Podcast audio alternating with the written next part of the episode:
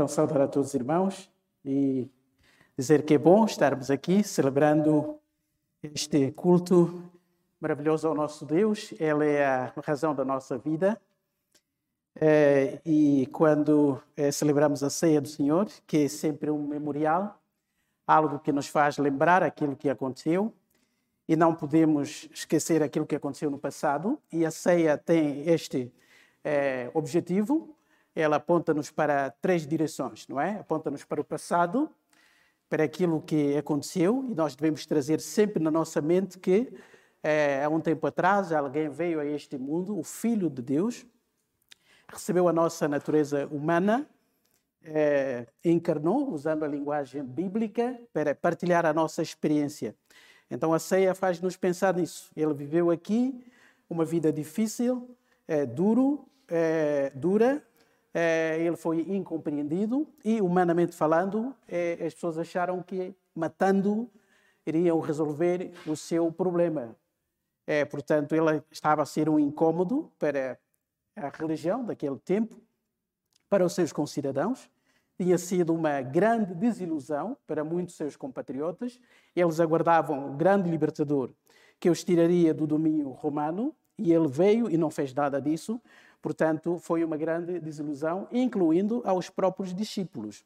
É, nós vemos que depois da morte do Senhor Jesus Cristo, a Bíblia é clara em dizer que praticamente todos voltaram à sua vida antiga. Portanto, era uma grande desilusão. E aquela conversa do Senhor Jesus Cristo com os dois discípulos ao caminho de é, é, Emaús é, é elucidativo para é, mostrar a desilusão, não é? Quando Jesus pergunta o que é que estão a falar, e ele diz, mas tu não andas aqui, andas a dormir, não sabes aquilo que aconteceu, e no seu, na sua argumentação, no seu desabafo, dizem que nós aguardávamos que ele fosse o libertador de Israel. Agora hoje é o terceiro dia e ele morreu e nada feito, por isso nós voltamos à nossa vida. A ceia serve para isso, mas também aponta para o futuro, porque a ceia também é um memorial de esperança nós devemos fazer isso todos os dias, não é? Até ele voltar. Então há uma esperança alimentada quando nós celebramos a ceia do Senhor. Portanto, aponta para o passado, mas também aponta para o futuro. E depois a ceia tem uma terceira direção. Aponta para o interior. É? Por isso é que nós refletimos, pensamos, por isso é que a Bíblia aconselha que cada um faça uma autoanálise e ver como é que está a sua vida a sua relação com o seu Salvador. E depois participe. E é claro que quando todos nós fazemos uma análise séria, encontramos sempre falhas na nossa vida. Para mim, um dos sinais da maturidade espiritual é exatamente reconhecer as nossas limitações e as nossas falhas. Porque é essa reflexão, é essa introspecção que nos faz aproximar-nos mais do Salvador. Sabendo que, mesmo crendo nele, mesmo sendo novas criaturas. Nós ainda falhamos e precisamos do arrependimento. Portanto, o arrependimento não acontece só no momento da nossa conversão. Toda a nossa vida, como seres humanos falhos, nós precisamos de uma análise introspectiva que nos leve mais perto do Senhor Jesus Cristo e da sua cruz. Então a ceia aponta para essas três direções. O texto que eu trago para os irmãos para a nossa meditação encontra-se no Evangelho segundo Marcos. E esse texto de Marcos vai nos falar exatamente da experiência de alguém que teve um encontro maravilhoso com o Senhor Jesus Cristo. No capítulo 2, Evangelho segundo Marcos, capítulo 2. E vamos ler a partir do versículo 13. Evangelho segundo Marcos, capítulo 2. Vamos ler a partir do versículo 13 até o versículo 17. E vou pedir então para os irmãos ficarem de pé, aqueles que estiverem em condições.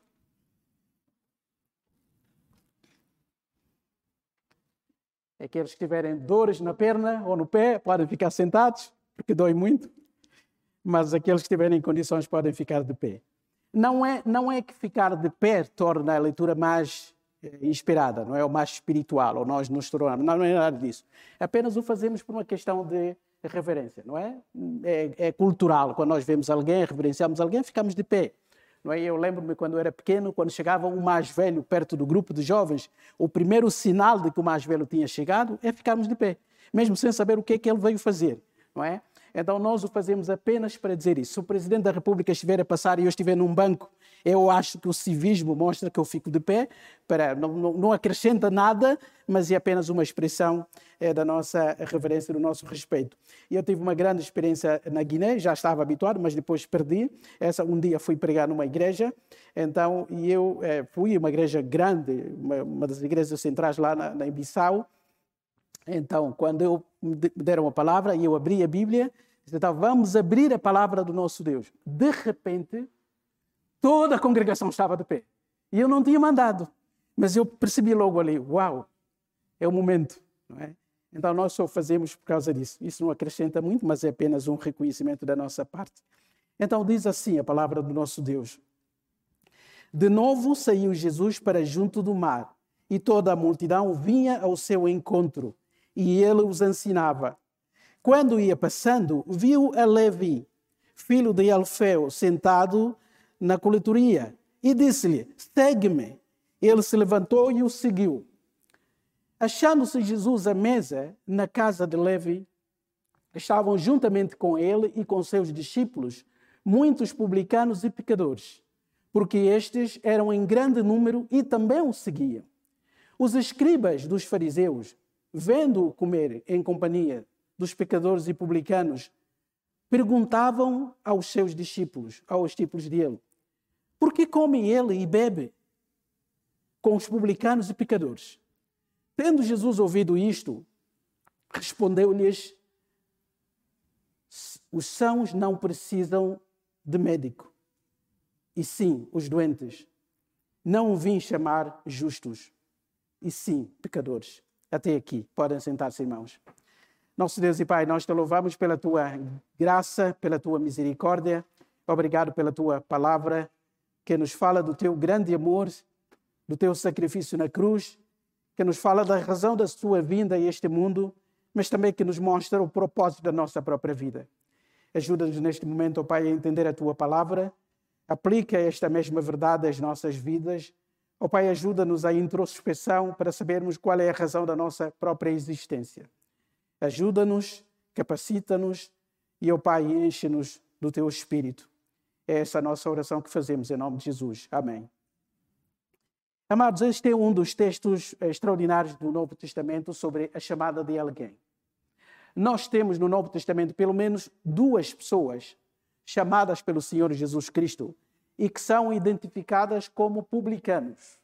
Ou seja, a sua profissão, eh, antes da sua, eh, da sua conversão, era eh, eh, publicano. Portanto, eles trabalhavam como funcionário público. Essa palavra publicano vem do latim publicani, que significa aquele que serve eh, eh, o povo em nome do Estado. Portanto, aquilo que nós temos a correspondência hoje de funcionários públicos aqueles que trabalham cujo patrão é o Estado, no fundo, porque existem outros trabalhadores à conta de outrem. Portanto, uma pessoa que trabalha num restaurante, que trabalha num, é, numa fábrica, ele depende do seu patrão particular. Por isso é que ele é um trabalhador, digamos assim, privado. Mas aquele que trabalha e pago e é pago pelo governo é considerado um funcionário público. E há necessidade para os funcionários públicos, porque nós temos algumas necessidades gerais como povo, e é preciso que haja alguém também que sirva, que ajude o governo a executar é, é, portanto, essas atividades. Como políticos, é, professores, etc., é, portanto, nós temos o ensino público, o sistema de saúde público, e é preciso que as pessoas trabalhem para atender ao público. E naquele tempo havia vários tipos de funcionários públicos, e um deles, portanto, é, um dos ofícios era exatamente é, esses que a Bíblia apresenta como funcionários públicos. Mas aqui, funcionários públicos eram cobradores de impostos. Para movimentar aquela máquina romana, aquele grande império, era preciso muitos trabalhadores, sobretudo era preciso recursos para dirigir todo aquele império. Então havia pessoa, havia taxas, não é? Taxas e, e taxinhas, como disse um dia um político nosso. Portanto, tinha que se cobrar a todo custo porque era preciso suportar, por exemplo, aquela, aquele grande exército romano que estava espalhado praticamente no mundo conhecido daquele tempo. Então havia pessoas que trabalhavam como cobradores de impostos. É, lendo, nós sabemos que havia dois tipos principais de cobradores de impostos. Havia aqueles cobradores de impostos que eram conhecidos como é, é, calai ou galais. É, eram os cobradores mais, é, digamos assim, qualificados. Eles tratavam de questões, por exemplo, de propriedades, de casas. E eram pessoas qualificadas em termos das finanças e eram representantes romanos em qualquer zona, em qualquer distrito, e eles então eh, lidavam com grandes quantias de dinheiro e normalmente a fiscalização era maior naquela dimensão.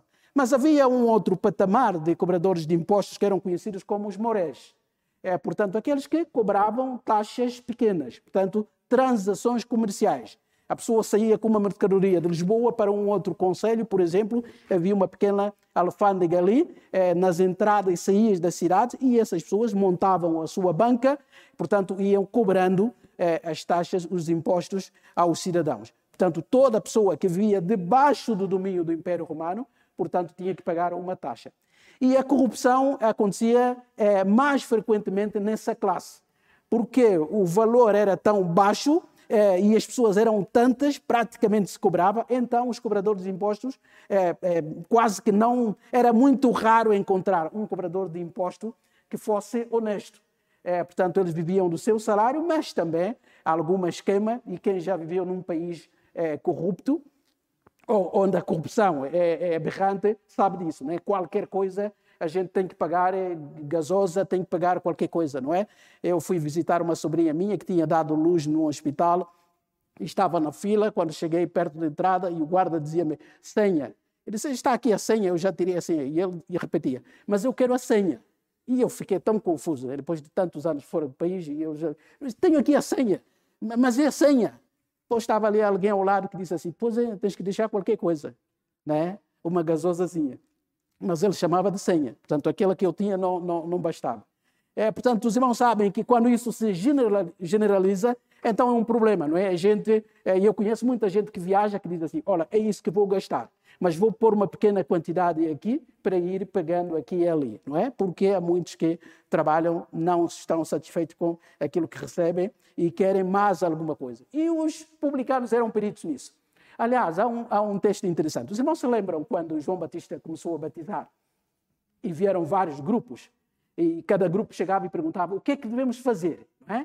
para entrarmos no reino dos céus. E João Batista foi dando respostas específicas. Lembram-se do episódio? Aos tropas romanos, militares romanos, ele disse: Olha, não usem, não abusem da vossa autoridade. Há um grupo qualquer que Não façam isso. E lá no texto diz assim: Quando chegaram os publicanos, perguntaram a João: O que é que devemos fazer? Não é? O que é que João respondeu? Não cobrem mais do que o que é devido. Não é? Então, significa que era comum eles serem é, é, taxados como pessoas corruptas. E isso era uma realidade. E acrescido a isso, portanto, para os próprios judeus, era aberrante essa função dos cobradores de impostos quando esses funcionários eram judeus. Porque um bom judeu queria estar livre do domínio romano.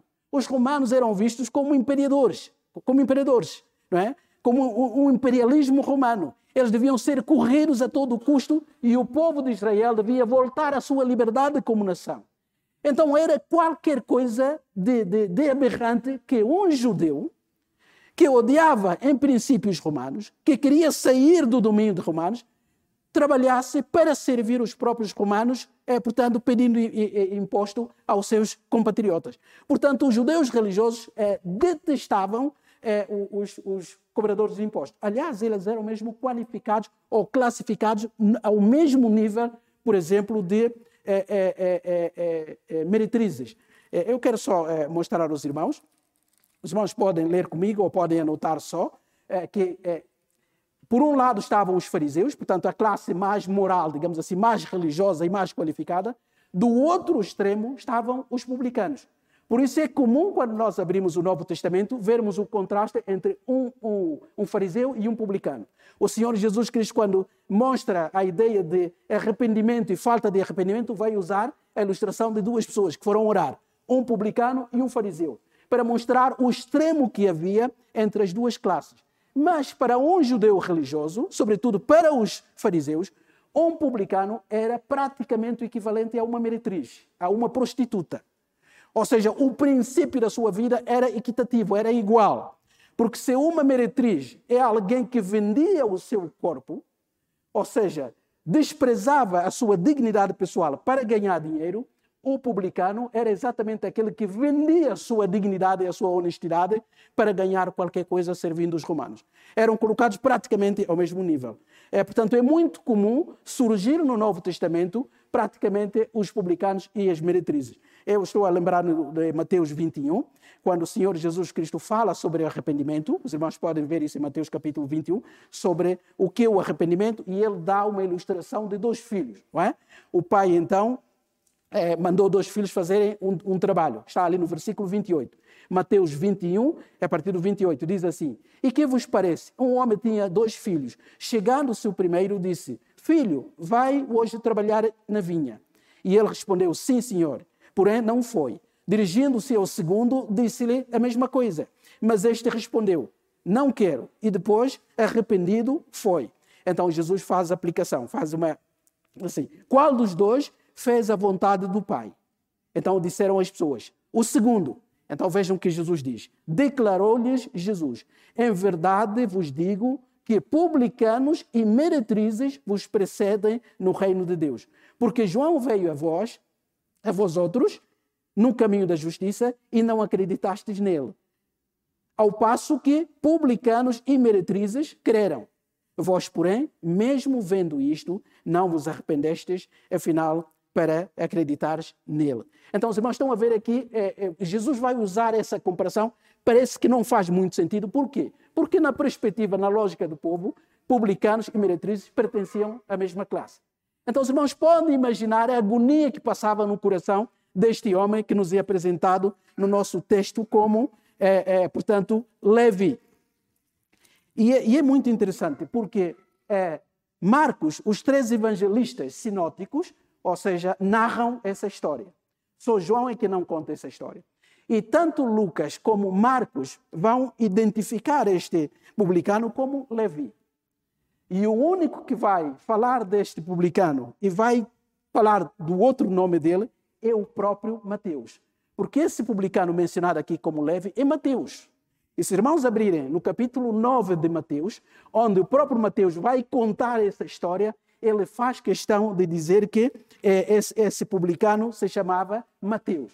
Acho que por uma questão de respeito, de escalar, de resguardo, etc., os outros discípulos, quando contaram essa história, preferiram falar do nome, talvez o seu nome original, porque Levi é muito mais um nome judaico do que propriamente Mateus. E alguns estudiosos bíblicos acham que Mateus era o nome do seu ofício, o nome com o qual era mais conhecido. Então, os dois apóstolos, ou os dois evangelistas, para não exporem muito Mateus, então, quando contam essa história da sua conversão, preferem usar o seu nome natural Levi. Mas quando o próprio Mateus conta a sua história, ele faz questão de dizer que quem se trata, de quem se trata, é exatamente de Mateus. E achei uma outra coisa muito curiosa também, é, é, tentando comparar os textos. Quando Mateus, quando os outros é, é apóstolos falam é, portanto, é, fazem o, o, relato da escolha ou do número de apóstolos, é, qualquer um dos evangelistas é, é, menciona o nome de Mateus. É curiosamente, não dizem Levi, falam em Mateus. Mas quando o próprio Mateus vai falar da lista dos apóstolos, ele diz uma coisa muito interessante. Nós podem ver isso no capítulo 10, do seu Evangelho Mateus. Portanto, ele vai fazendo a lista. Primeiro era Simão, eh, Tiago, eh, João, etc., Filipe, Bartolomeu, Tomé e Mateus. E ele acrescenta um pormenor: o publicano. Isso é muito curioso, porque ele não se envergonhava. Ele sabia que o seu passado tinha sido um passado de mentiras, de corrupção, de extorsão. Mas ele queria que toda a gente soubesse que este homem que o próprio Deus vai dar a graça de escrever um dos evangelhos. Aliás, o evangelho, o evangelho mais fundamentado em termos do ensino do Velho Testamento é exatamente este homem que se chamava Mateus. No fundo, ele está a dizer: sou eu mesmo. Aquele homem que vocês conheceram, aquele cobrador de impostos lá na Galileia. aquele que corrompia toda a gente, cobrava mais do que era necessário. Sou eu mesmo. Porque um bom crente, cuja vida foi mudada pelo Senhor Jesus Cristo, às vezes conta o seu passado. E às vezes o faz sem vergonha. Porque ele já não é aquela pessoa que era. Diz, eu fui isto e aquilo. É terrível. O pior de todos. Como vai repetindo frequentemente o apóstolo Paulo. Mas ele diz, mas hoje sou uma outra pessoa. A graça alcançou a minha vida. Deus fez mudança. Fui uma pessoa ruim e tenho muita vergonha daquilo que fui. Mas tenho orgulho hoje, porque Cristo foi ao meu encontro. É essa a decisão mais importante da vida. Não é tirar um curso. Não é o dia do nosso casamento, o dia mais feliz. Não é o dia do nascimento dos nossos filhos. São datas, são eventos muito importantes. E nós às vezes celebramos esses aniversários, mas não podem ser a coisa mais importante que nos aconteceu. Se o meu casamento, se o dia do meu nascimento, se o dia do nascimento dos meus filhos forem mais importantes do que o dia da minha conversão, então alguma coisa está errada na minha espiritualidade. O encontro com Jesus Cristo deve ser colocado a um nível singular e único. Porque todas as outras coisas, todas as outras experiências são passageiras, são humanas e só pertence a este mundo aqui. E Leve tinha bem a consciência disso. Então, aqui, quando Marcos conta essa história, depois de contar aquela, aquele perdão dos pecados que o Senhor Jesus Cristo concede àquele paralítico, e nós temos que ler o texto dentro do seu contexto. Depois de mencionar várias, várias obras que o Senhor Jesus Cristo realizou, várias curas que o Senhor Cristo realizou, então Marcos mostra que aquele que tinha perdoado os pecados daquele paralítico era capaz também de perdoar os pecados de um publicano, como Levi. E ele disse então, ainda na cidade de Cafarnaum, ele vai agora perto da multidão ou perto do mar e toda a gente o seguia. E diz o nosso texto bíblico que vinham tendo com o próprio Senhor Jesus Cristo e ele os ensinava. Essa era a sua missão principal. Ele sabia que tinha vindo para salvar o homem. Portanto, ele tinha que falar ao homem acerca da sua salvação. Portanto, o ensino foi a missão, ou seja, o ofício principal do Senhor Jesus Cristo durante aqueles três anos do seu ministério. Por isso é que ele foi identificado como mestre e todos os seus seguidores foram identificados como alunos, como discípulos. Porque ele primeiro pregava, ele primeiro ensinava e, fazendo isso, ele também ia fazendo milagres que eram a demonstração ou a confirmação do poder que ele tinha como Messias de Deus. Então, quando ia passando, diz o texto bíblico, viu Levi, filho de Alfeu, assentado na coletoria e disse-lhe: Segue-me. Essa é sempre a ordem determinante que muda a nossa vida. Ser cristão é ser seguidor do Senhor Jesus Cristo. É a coisa mais importante. Não importa os cargos que a gente ocupe ou desempenhe numa igreja, por exemplo. Não importa as experiências que a gente tenha, por exemplo, no momento de culto. Não importam os cargos. O mais importante é ser seguidor de Cristo. E quando isso é fundamental na nossa vida, então tudo pode acontecer à nossa volta. A nossa fé vai permanecer é, é, é, segura e, e bem firme. Por quê? Porque nós estamos atrás do Senhor Jesus Cristo. Olhamos para Ele como aquele que vai à frente e nós vamos seguindo. Segue-me aqui é determinante. E diz o texto bíblico, e ele se levantou e o seguiu. Alguns evangelistas dizem, e ele deixou tudo, largando tudo, levantou-se e o seguiu. Os irmãos podem imaginar as implicações dessa decisão. Ele estava no seu posto de trabalho, provavelmente tinha sido contratado. Eu esqueci-me de dizer que naquele grupo de eh, morés havia um moré principal, ou seja, os morés que tinham um, um grande, um, eh, um grande espaço geográfico para eh, funcionarem e eles então faziam uma subcontratação. É, portanto, havia os é, morés de baixa qualidade, ou seja, de nível mais baixo. Muito provavelmente é nessa classe que Mateus ou Levi pertencia. É, um dos chefes dos morés, por exemplo, é o caso de Zaqueu. Por exemplo, quando nós lemos a história de Zaqueu, lá em Lucas capítulo 18, diz que Zaqueu era o principal dos cobradores de impostos, dos publicanos. Então significa que Zaqueu pertencia a uma classe mais elevada. Por isso, se os irmãos lerem a chamada de Zaqueu, verão que diz ali, e Zaqueu era arqui, não é? arqui legonés, ou seja, o principal dos cobradores de imposto, e depois acrescenta um pormenor, diz assim, e era rico. Mas no caso de Levi, normalmente essas pessoas não eram ricas porque sobreviviam fazendo aquele trabalho que um bom judeu só fazia mesmo por necessidade, não é? E há certos ofícios que alguns realizam mesmo por necessidade, e eu estava a pensar quando estava a ler esse texto e ver o que, como é que o Novo Testamento faz a ligação entre os publicanos e as meretrizes, veio-me à mente uma reportagem que eu estava a ver sobre um trabalho de fundo, eh, a, a, a, a escravatura moderna, não é? Sobre a prostituição. Aquelas pessoas que estavam tiradas dos seus países, sobretudo senhoras, levadas para um outro país, com promessa de trabalho, etc., emprego garantido, e quando chegam nesses países, os seus passaportes são confiscados, etc., e eles se vêm logo eh, nos bordéis, etc., para fazer a prostituição. Estava a seguir essa reportagem e uma senhora dizia: Eu vejo uma, uma pessoa suja. Eu faço aquilo por obrigação. E eu tenho uma filha. Sou uma mulher que vive sem o marido. Portanto, meu marido deixou-me. Portanto, tenho que fazer aquilo. E a jornalista perguntava: Mas se alguém propor um trabalho para a senhora, a senhora era capaz de largar esse tipo de emprego que tem agora? Eles: Ah, largava na hora. Eu sei que aquilo que eu faço não é bom. Eu tenho vergonha de dizer à minha filha qual é o meu trabalho. Mas eu faço isso para sobreviver. Então podemos imaginar muitos judeus faziam aquele trabalho sabendo que em parte estavam a trair a sua própria nação, mas tinham que fazer porque às vezes era o único recurso ou o último recurso para eles conseguirem ter um emprego. Então, quando Levi ouve essa chamada de um rabi, quando era um homem afastado do ambiente das sinagogas, do templo, etc., era desprezado como o pior dos pecadores, traidor à nação judaica. E ele ouviu essa chamada desse rabi, ele não pensou duas vezes. Nem sequer pensou no perigo de estar a largar o seu emprego para seguir aquele mestre, não sei para ganhar o quê. Mas aquela chamada tinha sido maravilhosa para Levi, marcou a sua vida. E sem dúvidas que tanto a chamada de Zaqueu como de Levi também devem ter sido o momento da sua conversão. Por quê?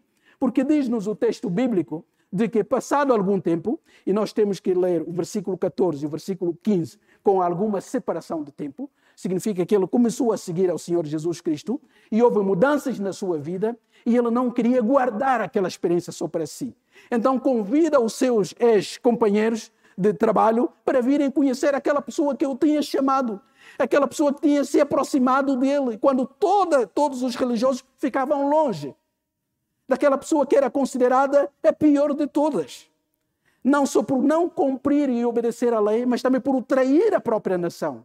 E de repente vem um judeu, um rabi, que fazia milagres. Toda a gente ia atrás dele. Um santo, o único santo que de facto passou pelo planeta Terra. E este homem olhou para ele e o chamou. E aquilo marcou a vida de Levi. Disse: Nunca mais eu vou largar esse mestre. E os meus amigos devem saber, devem conhecer este homem. Então, num determinado dia, diz o texto bíblico, ele convidou Jesus para a sua casa, convidou para a mesa. Estavam juntamente com ele os seus discípulos, muitos publicanos e pecadores. E reparem como no Novo Testamento o publicano vem sempre acompanhado de pecadores, não é?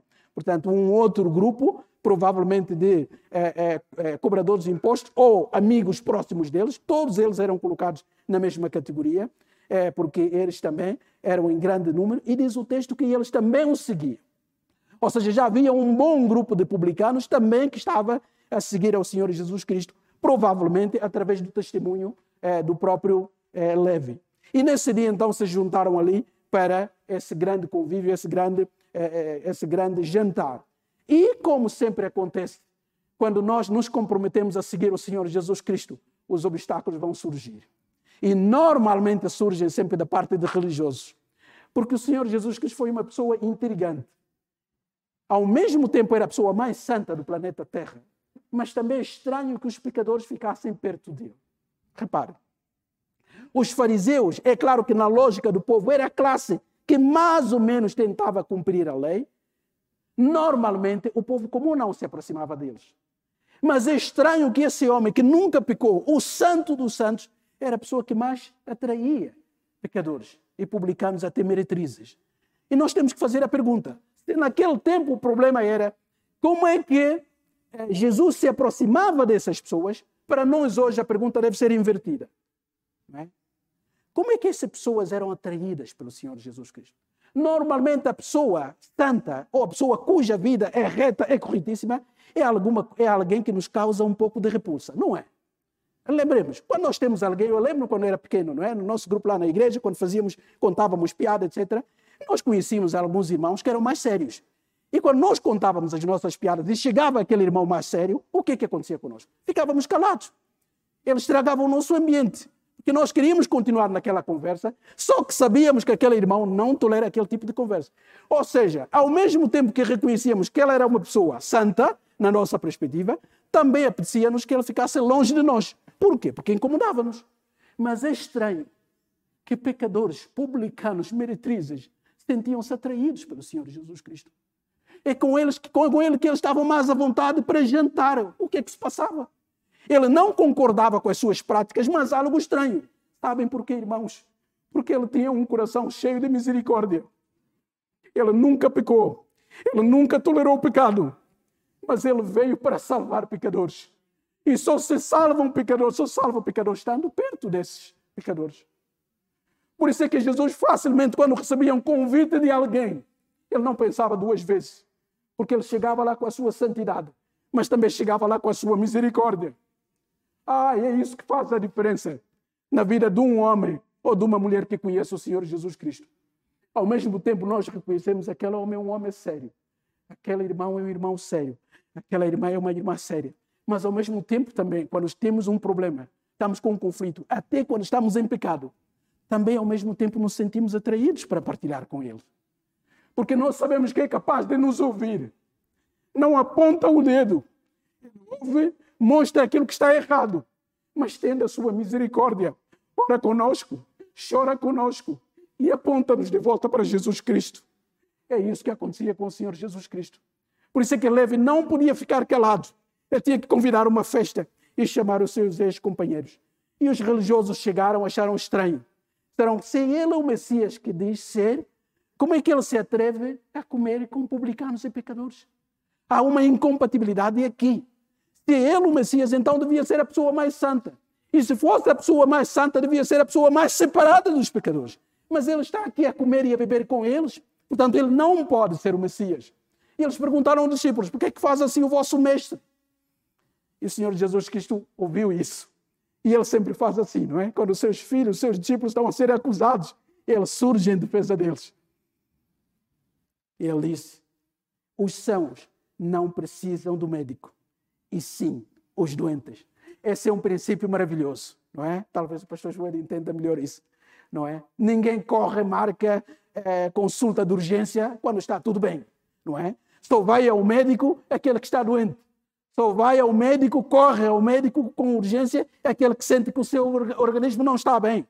A pessoa em boas condições normalmente não procura um médico, não é?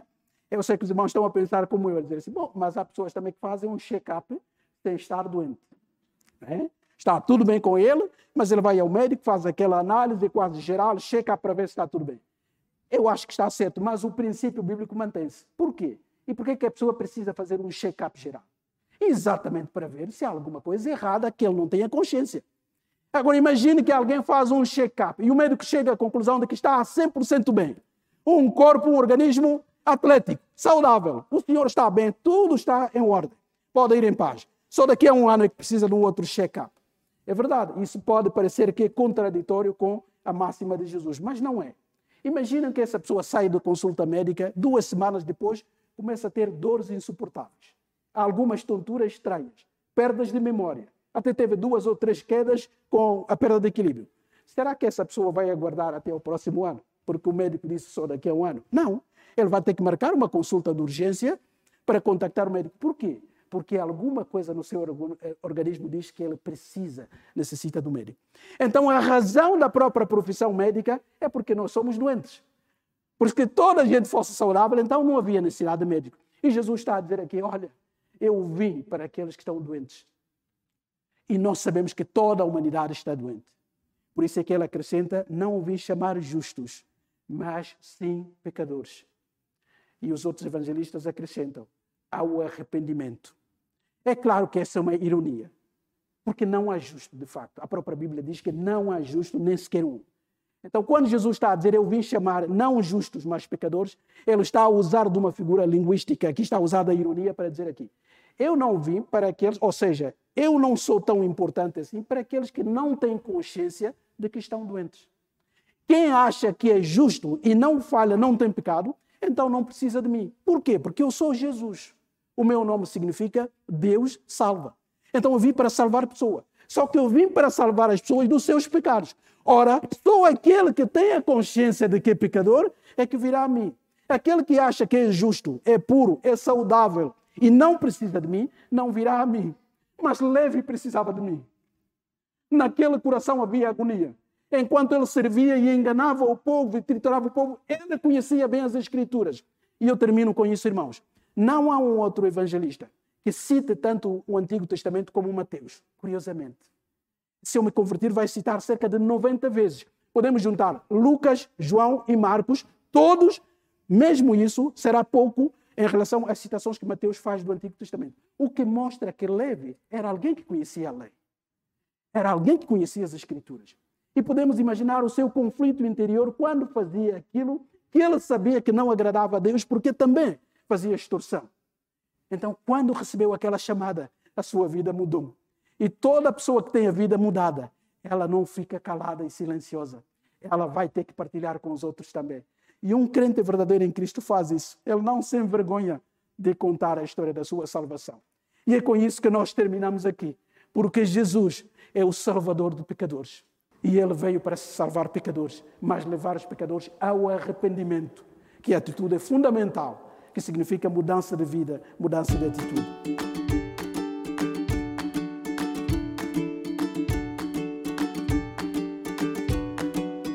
Poderá assistir a esta pregação através do nosso canal no YouTube Terceira Batista Lisboa. Transmitimos os cultos online em vídeo e em direto todos os domingos às 11h15 e às 18h30. Que Deus te abençoe.